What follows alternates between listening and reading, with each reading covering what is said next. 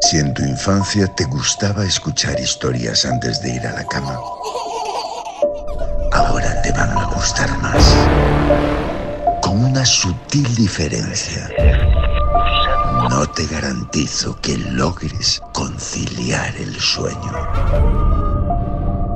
Cuentos para no dormir.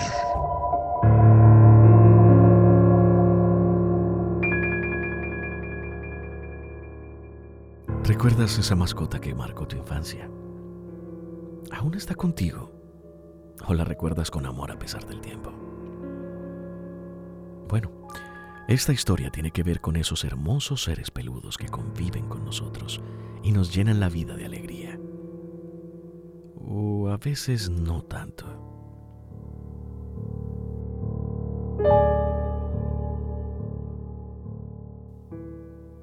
Laura era una niña como cualquier otra, llena del amor de sus padres, consentida en extremo y con una vida envidiable.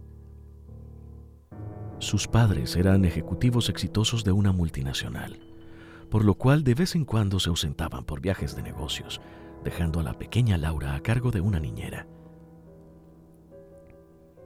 Aunque Laura extrañaba a papá y a mamá, sabía que siempre regresaban. Además, la niñera era agradable la pasaban bien juntas. En su cumpleaños número 9, los padres de Laura quisieron darle un obsequio que además de alegrar su vida, sirviera de compañía y, ¿por qué no?, incentivara a su hija a convertirse en una damita responsable. Le regalaron un perro, un cachorro de labrador color chocolate al que Laura bautizó Klaus, quizás motivada por algún programa infantil. Laura cuidaba de él. Lo alimentaba, lo sacaba a pasear, cepillaba su pelo y jugaban en el inmenso patio de la casa familiar. Klaus correspondía a tanto amor y cuidados con una devoción y una lealtad absolutas.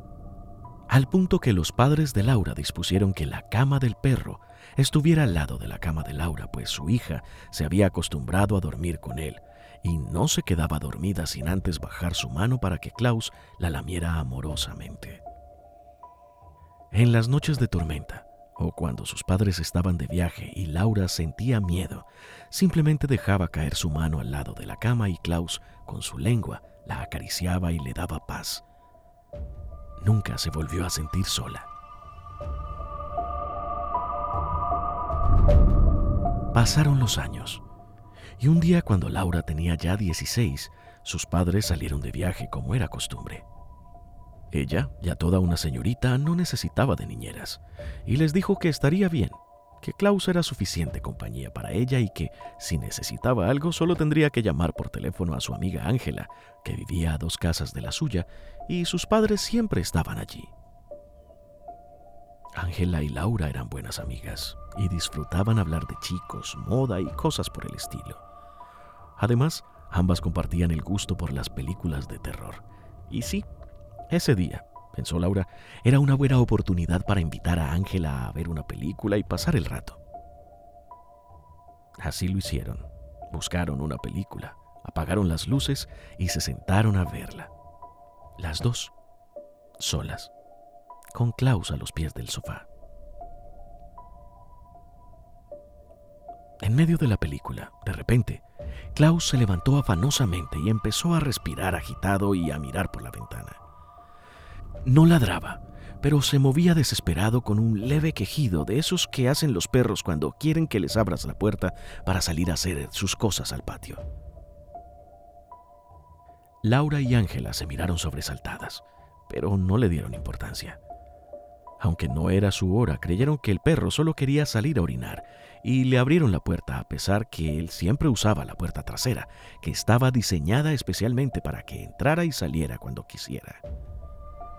El animal salió inmediatamente y ellas volvieron al sofá. Cuando terminó la película, Ángela y Laura se despidieron. Laura apagó las luces y subió a su habitación. Tenía mucho sueño. Cuando entró a su cuarto, escuchó la respiración agitada de Klaus al lado de su cama. Parece que se divirtió persiguiendo algún gato o quizás una ardilla. pensó Laura somnolienta. Sin encender las luces del cuarto, fue directo al baño. Se lavó los dientes, se puso la pijama y se fue a la cama.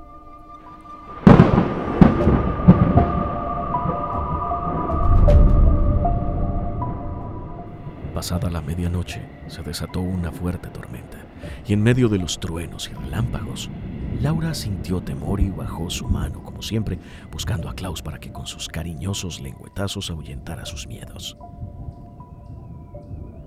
Sintió la lengua de Klaus y luego de un rato se quedó dormida. Al día siguiente, la despertó el timbre insistente en la puerta. Era la policía. Los vecinos habían llamado porque al despertar se habían encontrado una escena dantesca amarrado a un árbol, completamente abierto de arriba a abajo, y en medio de un charco de sangre estaba Klaus. Laura, aterrada, abrió los ojos. ¿Quién se había atrevido a hacerle eso a su amado Klaus? ¿Por qué? Y sobre todo, ¿cuándo? La policía decía que llevaba por lo menos 10 horas atado en ese estado, porque se había desangrado por completo. Pero, entonces, ¿quién estuvo conmigo anoche? gritó. Desesperada, corrió hacia el segundo piso, seguida por dos policías que no entendían absolutamente nada de lo que pasaba. Cuando llegó a su habitación, se encontró con manchas de sangre en el suelo que llegaban directamente hacia el baño. Al seguirlas, encontró en el espejo un mensaje escrito con sangre que decía, ¡Qué ilusa eres, Laura! No solo los perros lamen.